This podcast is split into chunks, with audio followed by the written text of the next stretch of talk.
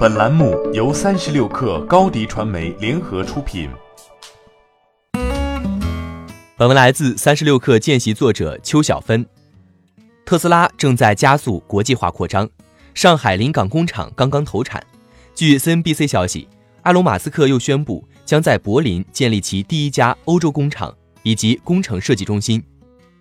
马斯克在推特上表示。特斯拉将在柏林工厂生产价格和 Model 3接近的 Model Y，并且将制造电池、动力总成和车辆。特斯拉此前表示，预计欧洲工厂将于2021年开始生产。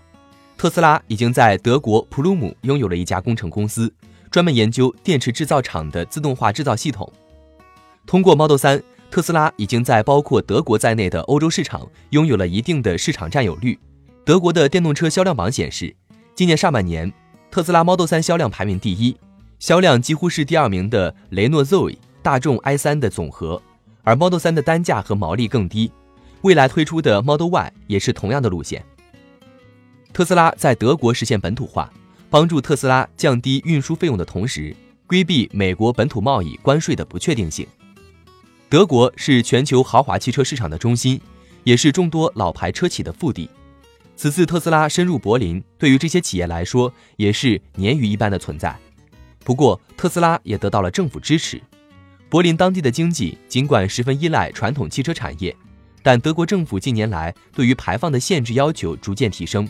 特斯拉此次入德受到了政府提供的财政支持。此前，特斯拉为了赶交付，出现了安全隐患问题。CNBC 曾报道其代号为 GA4 的生产线不合规的现象。甚至一些工人被引导使用胶带快速修复汽车，并且停止了相关的涉水测试。在以质量为先的德国，特斯拉接下来将没有任何偷工减料的余地。为了在当地做好宣传，马斯克和之前在上海临港时一样，也频频现身德国为特斯拉站台。目前，在纽博格林赛道北环路诺德施莱夫，特斯拉还在对其汽车进行测试，用来证明品牌的可靠性和运动力。